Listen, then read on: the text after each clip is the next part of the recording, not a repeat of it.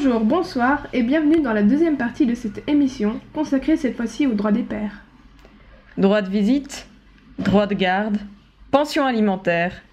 Tels sont les sujets qui sont encore et toujours au cœur de la lutte pour l'égalité des droits parentaux. Prenons par exemple ces quelques chiffres. En 2007, la garde des enfants était attribuée à 60% aux mères, pour 5% aux pères, les 35% restants concernent l'autorité parentale conjointe. Les médias regorgent d'histoires de pères privés de leurs droits, poussés à bout, qui commettent l'irréparable. Mais alors, qui sont les gens qui militent pour l'égalité des droits parentaux? Nous avons rencontré M. Nicolas Arnaud, président de la MCPV, Mouvement pour la condition paternelle de Vaud, qui nous a expliqué le fonctionnement de l'association. Oui, alors l'association s'occupe euh, essentiellement de personnes après une séparation. Je parle bien de personnes parce que c'est pas obligatoirement des pères. Euh, ça peut aussi être des mères, des, le frère, euh, la nouvelle femme, euh, la grand-maman. Voilà, nous accueillons absolument tout le monde dans le cadre de notre association qui sont, euh, je dirais, euh, de proche ou de loin, impliqués dans une séparation évidemment difficile.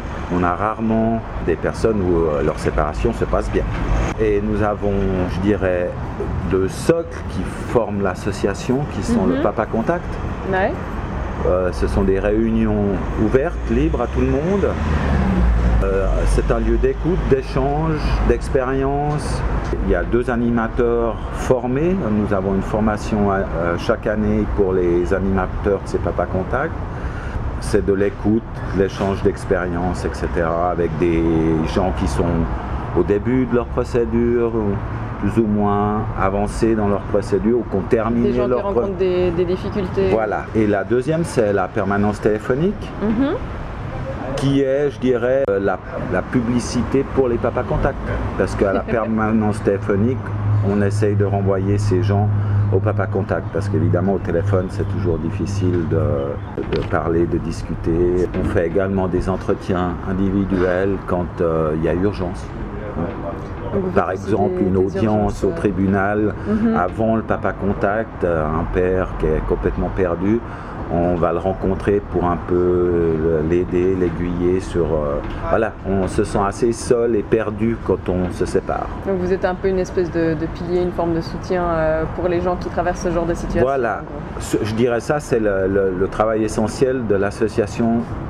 Mais comment expliquer que la garde revienne dans l'écrasante majorité des cas à la mère La faute à mon père, mais la femme c'était, ton domaine c'est les enfants, le reste, tu te la coinces. Quoi. La faute aux hommes, moi j'aimerais qu'on soit clair là-dessus, Mhm. la faute de tout ça, parce qu'on a laissé les enfants étaient le domaine exclusif des femmes.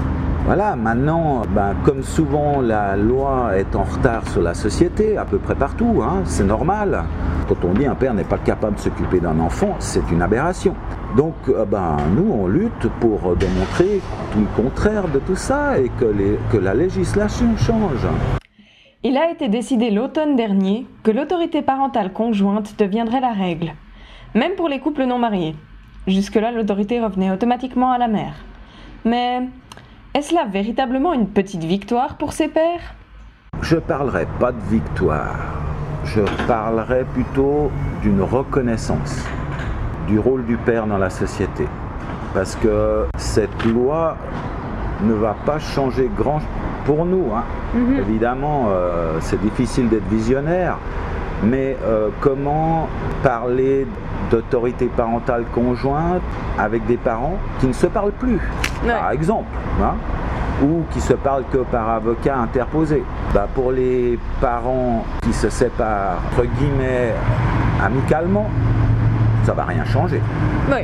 Parce que qu'on ait l'autorité parentale conjointe ou qu'on ne l'ait pas, si on se parle et qu'on arrive à se mettre d'accord, je mettrais aussi l'autorité parentale comme la police. Pour moi, c'est la meilleure image, c'est vraiment la police. Si tout va bien, vous n'avez pas besoin de policier. C'est quand ça va pas qu'il faut une tierce personne qui vient mettre le haut là. C'est justement là que cette loi intervient. Cela profiterait donc surtout aux pères non mariés, pour les autres, aucune amélioration en vue. Dans le prochain épisode, nous aborderons les solutions proposées par le MCPV, Merci de continuer de nous suivre si fidèlement et rappelez-vous, Si vous en voulez plus, restez connectés